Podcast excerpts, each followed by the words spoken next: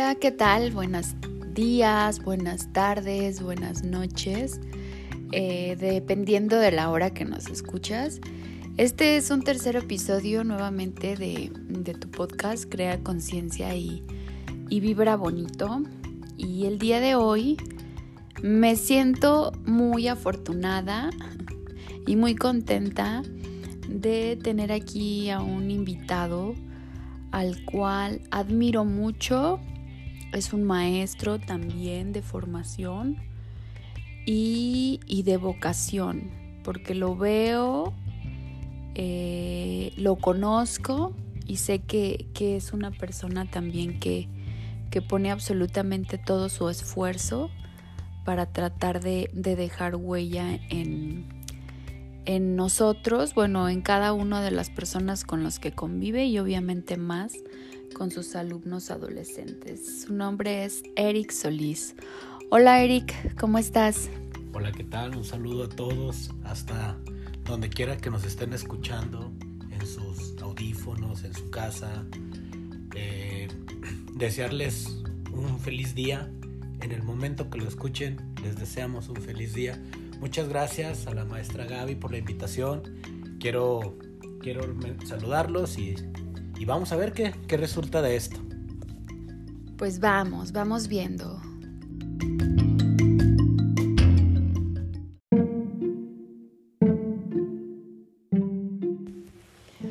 Muy bien, pues eh, el episodio de hoy he, he decidido titularlo ¿Y tú cómo manejas tus emociones, ¿no? Hemos venido hablando acerca de las emociones y fíjate que pues tuve una grandiosa oportunidad, Eric, de, dar o impartir una nueva asignatura que es relacionada con una vida saludable. Y, les comentaba, o desde un primer episodio, decía que una vida saludable también refiere mucho nuestra salud mental no exclusivamente en la manera en la que nos alimentamos, nos ejercitamos, sino también este, esa salud mental que, actualmente creo que pues todos y cada uno de nosotros la hemos experimentado y aún más con esta pandemia, con este encierro. ¿Estás de acuerdo? Porque definitivamente yo creo que hemos tenido todo el tiempo del mundo para eh, sentir o para conocer también nuestras emociones, ¿no? Todo el tiempo que, que pasamos en casa, que pasamos solos, acompañados, etc. Y hablábamos de distintas emociones, que como lo es el miedo, como lo es la tristeza, como lo es la alegría, todas esas emociones que, que obviamente son mecanismos de reacción ante, ante una situación eh, que no, en la que nos estamos encontrando, ¿no? Eh, este podcast pues decidí tú titularlo y tú cómo manejas el miedo para, para conocer, perdón, y tú cómo manejas este, tus emociones para conocer más de, de otras personas, porque ya este, no basta solamente con conocernos nosotros solitos, sino a lo mejor tú tienes una manera que, que me puede ayudar o que me puede servir o que la puedo experimentar para yo también poder o saber cómo manejar una emoción. Entonces definitivamente creo que es muy importante el conocer y, y el compartir lo decíamos también en un, en un primer podcast, ¿no? Eh, compartir toda esa información que tenemos o todo lo que vamos aprendiendo para que a las personas que les vaya sirviendo en el camino, pues qué, mejor que la usen de una manera positiva, ¿de acuerdo? Entonces, pues, Eric, son diferentes emociones, este, ahora sí, las que se te vengan a, a tu mente, que tenemos algunas que son básicas, no son las únicas, ya vimos en el primer episodio cuáles son las primeras, las emociones básicas, pero eso no quiere decir que no existan un mayor número de emociones. Entonces, yo te pregunto a ti, ¿y tú cómo manejas una emoción de momento, cuando la sientes o qué? Platícanos tantito. Bueno, pues, híjole, una, una difícil pregunta Pero yo creo que lo primero que tenemos que darnos cuenta es identificar qué tipo de emoción estoy sintiendo. Si estoy sintiendo miedo, si estoy sintiendo nerviosismo, si estoy sintiendo ira, enojo, o por qué no, hasta las emociones positivas, porque muchas veces no sabemos cómo manejar o cómo reconocer una emoción positiva. Decían por ahí en, mi rancho, decían, confunden el, amor con, con las ganas de ir al baño. Y, pasa muy seguido. A veces cuando somos muy jóvenes comenzamos con la primer cosquillita del amor y creemos que esa persona va a ser el amor de nuestra vida y, no existe otra persona más. Eso es muy común y más con nuestros alumnos. ¿eh? Y al final del día pasa y pasan los días y comienzan a conocerse y y, creemos que esa personita va a estar ahí para nosotros para toda la vida. Digo, y es bonito, ¿no? Conocer a lo mejor este, eh, ese sentimiento eh, en esa etapa, porque la verdad yo digo que para mí mi adolescencia fue, o sea, sin duda fue una de las mejores etapas en mi vida. Eh, me encanta trabajar con los adolescentes porque no cabe duda de que aquí en esta, en esta etapa estamos forjando nuestra personalidad. ¿Estás de acuerdo? Entonces, como yo estoy encantada como docente, este, el poder ser parte de que los chicos, este, mm, de alguna manera se sientan apoyados eh, o, si, o de alguna manera pues sientan en nosotros o conozcan en nosotros un, un, ya no digo un ejemplo, pero sí un... Por lo menos una guía, ¿no? De, lo que sí hacer o quizás hasta de lo que no se debe de hacer. Así es. Sí, definitivamente, Eric. Y, y yo creo que otra emoción muy importante sobre de, de, que es muy representativa, yo creo que de nuestros adolescentes, es el nerviosismo. Todos tenemos una primera vez, volvemos a lo mismo. A veces te sientes enamorado y acto seguido cuando vas a dar un beso, cuando le tomas de la mano, que empiezas a sentir esa cosquillita y te empieza a dar otra emoción, nerviosismo. Y hay, y hay quienes se muerden las uñas cuando estamos nerviosos, hay quienes comemos cuando estamos nerviosos. ¿Qué hace la maestra Gaby cuando está nerviosa? ¿Yo qué hago? Cuando me pongo nerviosa, yo pienso que me, empiezo a agarrar el cabello. es muy chistoso, pero la verdad sí empiezo así como a querer, según yo, jugar con mi cabello. Seguramente trato de distraer mi mente, ¿no? Pero eh, es muy común en mí pero definitivamente yo creo que hace ratito dijiste algo muy importante, debemos identificarla. ¿Qué estoy sintiendo este, de momento? Y, cómo poder este, mm, trascender esa emoción, ¿no? Ya después de que la identifico, ah, pues, ¿por qué estoy nerviosa? Porque en lugar de estarme meneando el cabello, que en muchas ocasiones eso lo hago, o sea, ¿qué, qué hacer para que ese nerviosismo este, se, me quite. Recuerdo mucho en una ocasión que, que, hice un viaje, eh, el vuelo estaba por dejarnos, yo estaba súper, súper, súper nerviosa. Y sabes también qué pasa. Seguro llegaste tarde al aeropuerto. Me muero de la risa. Sí, sí, me da mucha risa, pero es risa de nervios. O sea, como todos, me da mucha risa de nervios. Entonces sí llegué un poco tarde al aeropuerto y, y llego a ventanilla y me dicen, es que su vuelo está por salir, si acaso salen siete minutos. Tiene usted que llegar hasta la puerta, no sé, tal, para que puedas, pueda salir. Y, y, yo llevaba mi, mi equipaje y así para empezar la chica me dijo, y su equipaje no creo que llegue hoy. O sea, posiblemente. ¿Y tus cosas? posiblemente llegue hasta en el siguiente vuelo. Y yo te lo juro que yo estaba así de no, ¿cómo puedo, cómo puede ser eso? Me, me, reía, pero dije, no, sí, ahí déjelo, ahí déjelo. Que llegue cuando quiera, ¿no? Pero pues yo dije, es que no tengo dinero para comprar otro vuelo, entonces me tengo que ir corriendo. Entonces llegué a la puerta. Eh, pero para empezar, yo iba muerta de la risa, o sea, corriendo pero a carcajada abierta. O sea, yo creo que la gente sí decía así de, ¿qué le pasa, no? Qué contentaba. Qué contentaba. Seguramente apenas va a empezar su viaje y la realidad es que apenas terminando. lo estaba terminando, sí. Entonces llego y así, o sea, fui- fui- fuimos como de las últimas personas que alcanzamos a subir al vuelo. Este, pero así, agitadísimos, porque pues no, ya sabes, ¿no? La, el- la carrerísima que echamos y... ¿Qué pasó ahí con la condición física, maestra? Sí, ya sé. Practique ejercicio. No, no, no, pues sí, sí lo practiqué, pero en ese momento mi nerviosismo era tal que no, ya no podía contener mi risa, ¿de acuerdo? Entonces yo creo que, que es es súper importante, eh, sí es cierto, identificar y actuar ante la emoción que nosotros estamos sintiendo. Yo les quiero. A ver, Eric, ¿tú qué haces ante... ante... ¿Qué será? Elige una emoción.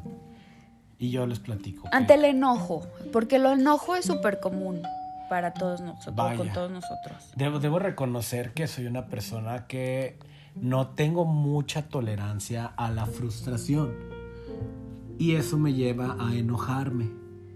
Actos, ¿qué pasa? Les, les pongo un ejemplo. Estoy tratando de hacer alguna actividad manual. No sé, jugando videojuegos, que eso es manual y mental. Me gusta mucho jugar videojuegos, no soy muy bueno. Entonces, eh, la frustración de perder a veces me puede llevar al enojo. ¿Y con quién me enojo? Con la consola. ¿O con quién me enojo? con, con el control. ¿Y qué pasa? A veces justo es eso, es identificar qué es lo que estoy haciendo mal. O qué, o, o cuál es el origen que me está haciendo generar esa emoción. Primero es decir, ¿qué tengo? Ah, estoy enojado. ¿Qué me está haciendo enojar? Posteriormente, una sugerencia es no tomarse las cosas tan a pecho, porque cuando ya estamos molestos, tendemos a ver las cosas de una manera distinta. Y muy seguramente, siempre, la solución va a ser más sencilla cuando estemos más tranquilos. Entonces, a mí me gustaría leerles un poco, que son prácticamente ocho pasos para cómo, cómo mejorar el control emocional.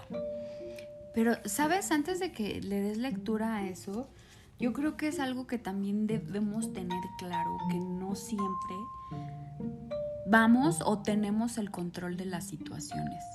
O sea, yo creo que es algo como básico e importantísimo que a ver, nos cuesta muchísimo soltar ese control, ¿no? Porque yo, pues, yo voy a decir que yo antes era una persona súper controladora. O sea, yo después de una este, situación personal que tuve, yo pensaba que yo tenía el control de todo. Y la realidad es que, pues, no es, no es así. O sea, puedo tener el control pro- probablemente este, de mi actuar, de mi manera de, de responder ante las diferentes situaciones.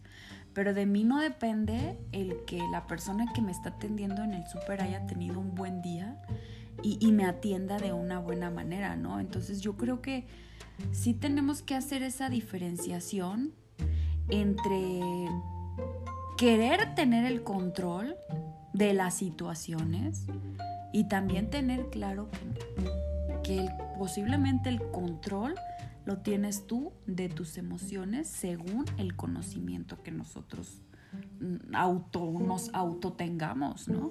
Es básicamente importante darte cuenta y, y reconocer simplemente el hecho de que somos seres sociables y que vivimos en una sociedad. ¿Qué quiere decir? Que la sociedad no está, aunque se escuche mal, no está obligada a entender tus emociones. Entonces, ¿qué es lo que, como lo mencionas ahorita, lo, tú lo acabas de dar en el grano. Tengo yo que aprender a manejar lo que yo siento a través de las situaciones que me generan lo que yo siento. Es más fácil cambiar yo a intentar cambiar a un mundo. Entonces, primero, pues debo de reconocer que algo no me está haciendo sentir cómodo o que tal vez, porque ojo aquí, hay veces que decimos, ah, esto se siente bien, esto me hace sentir bien y posteriormente reconocemos que igual y no es tan bueno para ti. Así es, por ejemplo, este, sí, definitivamente hay personas que lamentablemente caen en, en diferentes adicciones que, que pues tarde o temprano se ven mm, inmersas en situaciones difíciles, ¿no? Como lo puede llegar a ser una adicción a las drogas, al alcohol. O, o un simple tabaquismo. Así. que es un pésimo hábito, que por ejemplo yo, yo les puedo compartir que es un hábito que yo afortunadamente hace ya creo que tres o cuatro años que, que, que- que dejé de fumar. Y, y volviendo a lo mismo, en el instante que yo no me sentía con el control de las cosas, ¿qué era lo primero que yo tenía? Ansiedad, nerviosismo. Y con que yo erróneamente y como un placebo, como una falsa respuesta, una falsa salida, fumaba. Y después me daba cuenta que mi salud se veía mermada, que mi condición física se veía mermada, mi aliento era pésimo, mi piel estaba mal. Y no tienen idea de todo lo que descubrí después cuando decido dejar de fumar. ¿Cuántos beneficios? ¿Cuántos no? beneficios Sí, ahora tengo que mi piel es distinta? Mi voz cambió. Inclusive es, es extraño porque cuando dejo de fumar me quedé afónico. Ajá.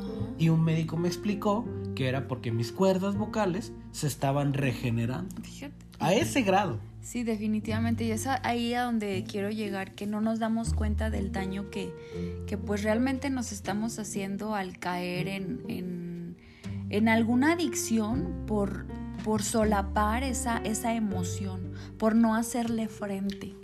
¿Estás de Exacto. Tener el valor y el coraje de hacerle frente a tus miedos, hacerle frente a tu, a tu nerviosismo, hacerle frente. ¿Cuántos de nosotros tenemos miedo a hablar en público? ¿Cuántos de nosotros, aún y con la edad que tenemos, nos genera algo de ansiedad o miedo a la oscuridad? Y tan a gusto y tan feliz que es la oscuridad. Yo amo ver las estrellas No, en una noche muy oscura y es cuando más estrellas se ven. Sí, definitivamente. Y ahorita que tomas, tocas ese tema relacionado con la ansiedad, yo creo que actualmente mm, habemos muchas personas que la hemos experimentado, principalmente por la situación de la pandemia y posterior a eso, por cada una de las situaciones personales que nosotros día a día vivimos, ¿no?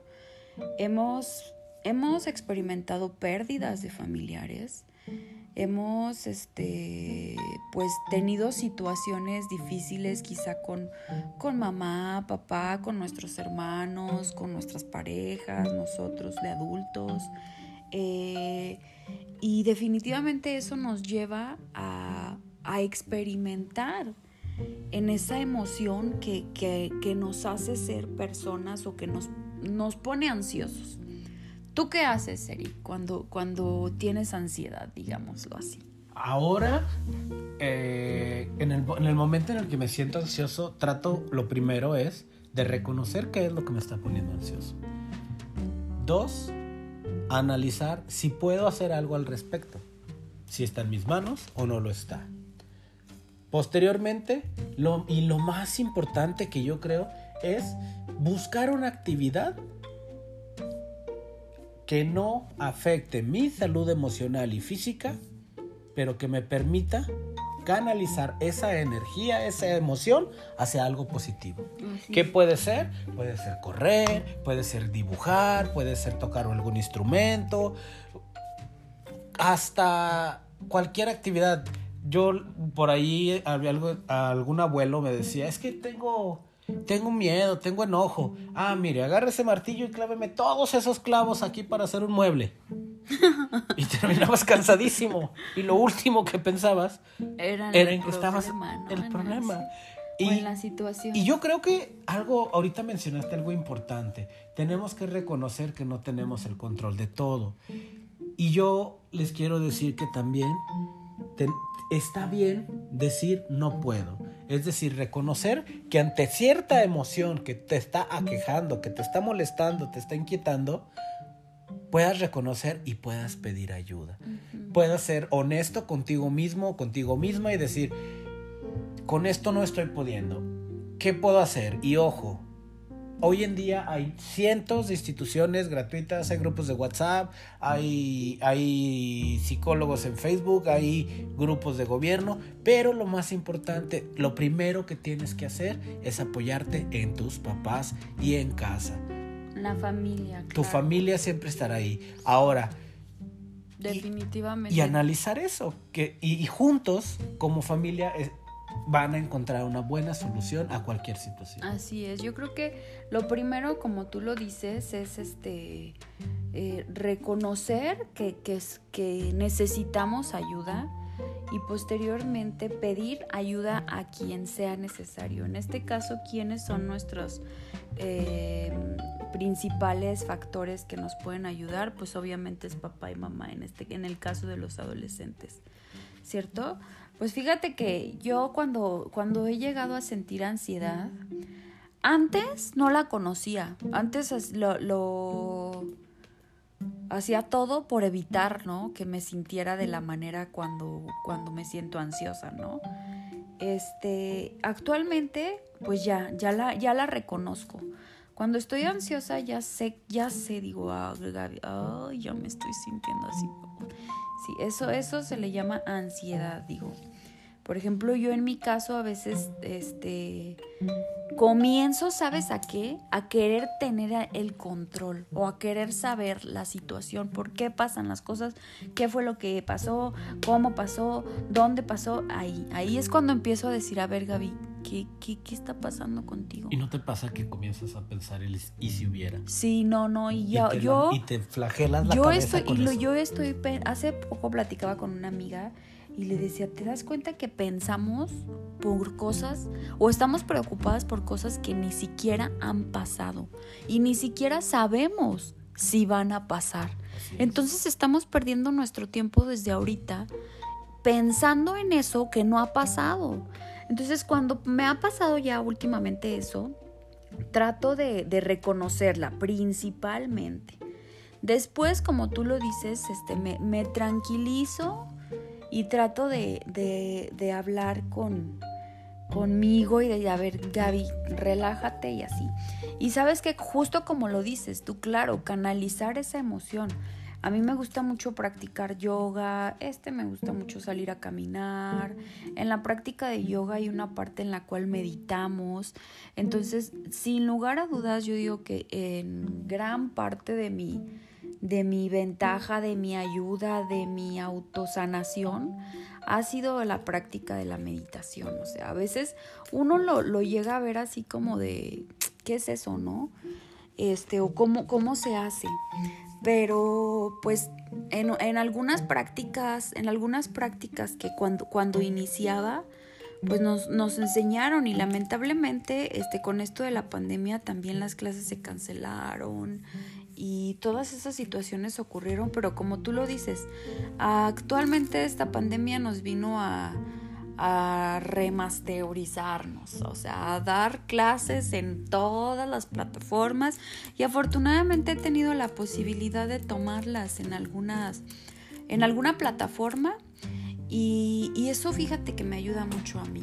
Yo la canalizo de esa manera, como tú dices, o sea, el practicar un deporte, el pintar, aunque no sea la mejor, este, no, no sea este, eh, la mejor pintando, pero fíjate que sí, también llegué a comprar mis pinturitas y ahí tengo unos banquitos que le fui dando color y pues ya los tengo ahí como muy decorativos. Digo, no, no, no soy como la gran experta, pero pues en ese momento me sirvió muchísimo y me relajó, no sabes cómo.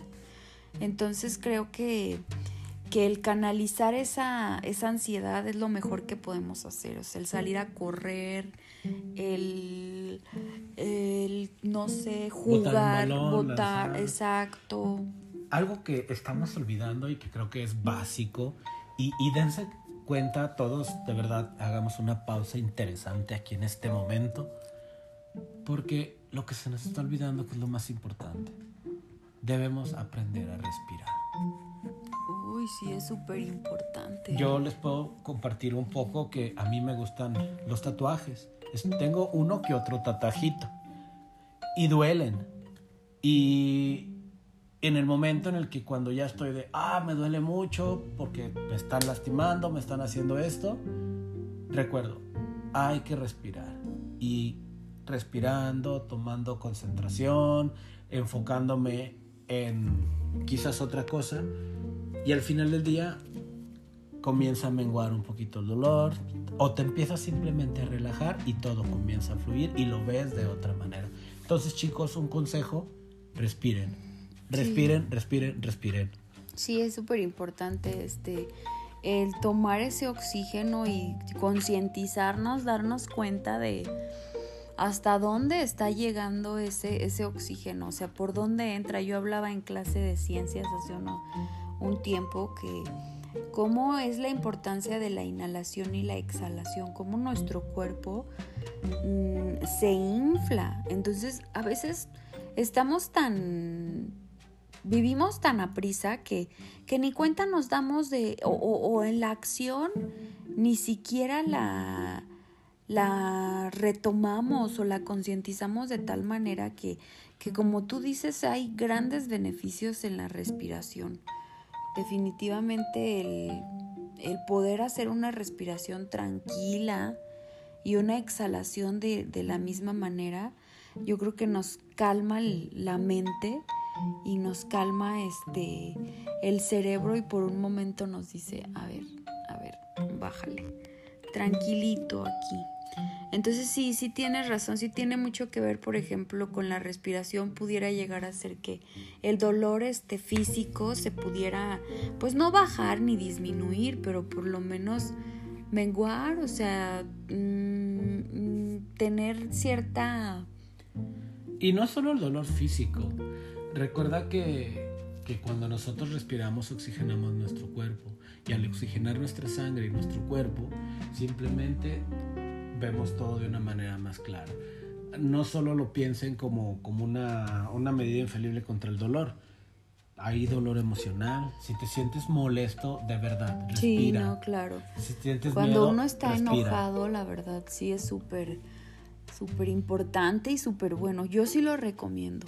Así, cuando estamos enojados, inhalar, hacer 3, 4, 5, 7 inhalaciones y exhalaciones. No por nada dicen que, cuentes hasta 10, ¿no? Yo te, voy, yo te voy a decir, cuenta hasta 10, pero también respira, inhala 10 veces y esas 10 veces exhala. Y, creo que sí va a haber un cambio. Sin duda se sentirán mejor al término de sí. respirar. Definitivamente.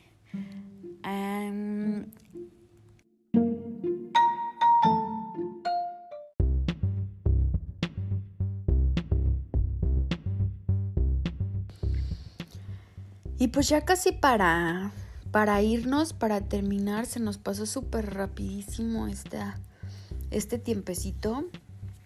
Yo yo, yo voy a recomendar, pero estos son pasos que Gaby llega a, seguir en ocasiones este, para el autocontrol, para mi autocontrol, ¿verdad?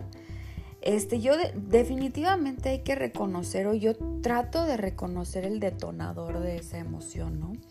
Estos pueden ser palabras, frases, situaciones, lugares o incluso personas que, que nos están generando esa emoción. Entonces definitivamente lo primero que en mi caso yo recomiendo es este, tratar de reconocer lo que nos hace que, esa emoción venga a nosotros. Y luego trato de tener conciencia de los cambios corporales. Es por eso que te platicaba hace un momento que, me, me, muero de la risa cuando me pongo nerviosa, me agarro el cabello. O sea, yo ya lo reconozco cuando tengo un nerviosismo, cuando estoy molesta, eh, que mis manos comienzan como que a, a, sudar. a, temblar, ¿no? Entonces, este, tomar la conciencia de los cambios corporales que se producen al experimentar las emociones, eso es súper importante. Eh, y otra cosa que también me pasa y trato de hacer es pues mantener mi mente en calma. Eh, eh, ¿Con cómo la puedo mantener en calma? Pues tratando de canalizar esa emoción o también eh, inhalando y exhalando. Recuerda que hablábamos de la acerca de la respiración, mantener la mente en calma para que el rendimiento de la memoria operativa sea óptimo, ¿no? O sea, como para no este, comenzar a hacer cosas apresuradas, sino, a ver, no, eh, debo de tranquilizarme, debo de estar bien para evitar hacer una tarugada. Entonces, definitivamente, eso para mí es súper importante. Y la importancia del cuento hasta 10 cuenta hasta 10 y respira. Porque al terminar de eso, quizás lo que ibas a decir, que tal vez ni siquiera lo sentías, pero solo eh, banalmente o, visceralmente lo, lo, querías decir, quizás después de contar, quizás de respirar, dices, no vale la pena y valgo más yo. Sí, y eso definitivamente nos lleva como un desarrollo de, de nuestra inteligencia emocional. ¿Por qué? Porque aprendemos a gestionar las emociones aún en medio de una situación crítica, ¿sabes?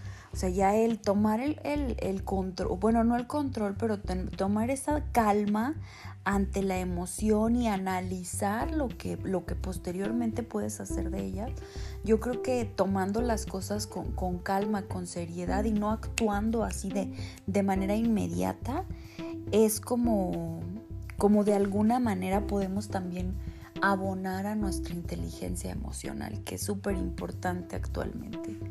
Y tú, Eric, ¿qué nos puedes recomendar para, para tener posiblemente ese, ese control de las emociones?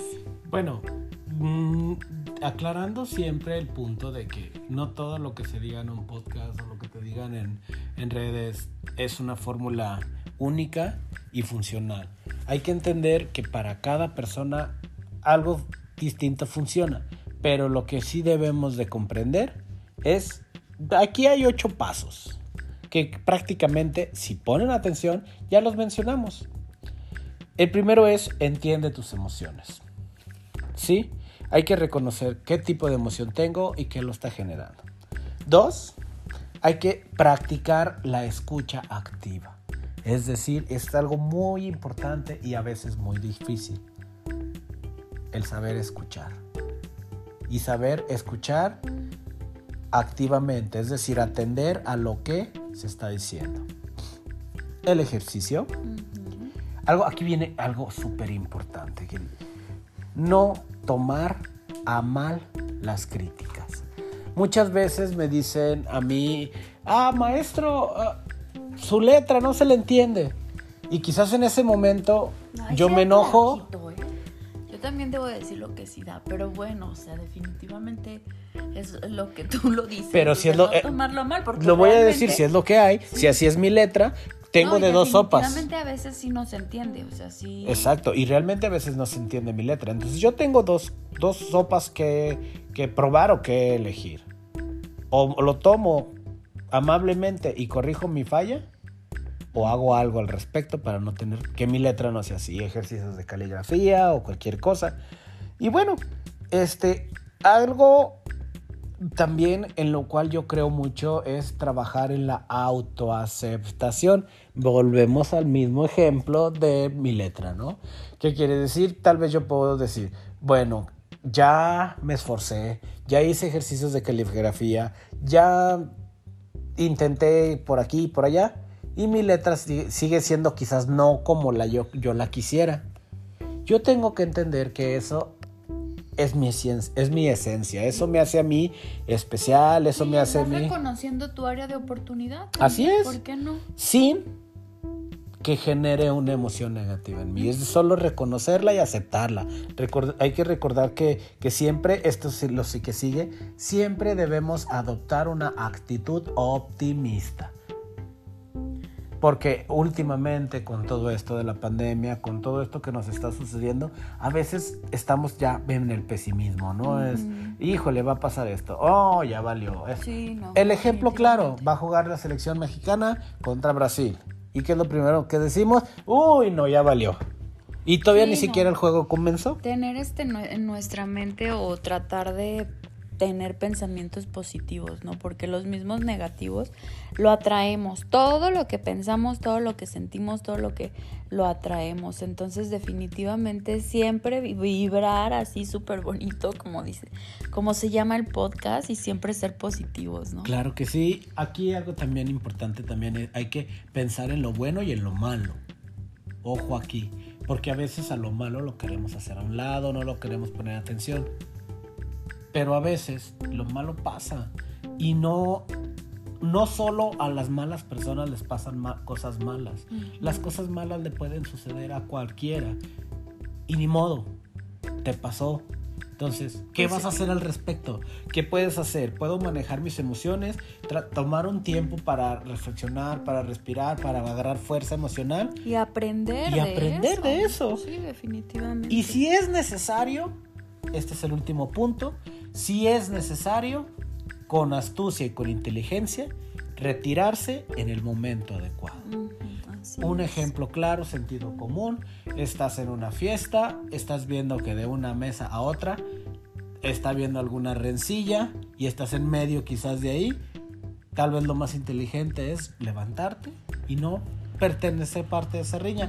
¿Por qué? Porque te puede llevar a, una lesión, a que te lastimen o que quedes hasta que, te, arresten. ¿no? Que te inmiscuyan simplemente en la, en la situación. Entonces tienes mucha razón en cuanto a eso, reconocer y de alguna manera, si no es lo que nosotros este, estamos eh, pensando, pues retirarnos en el momento adecuado.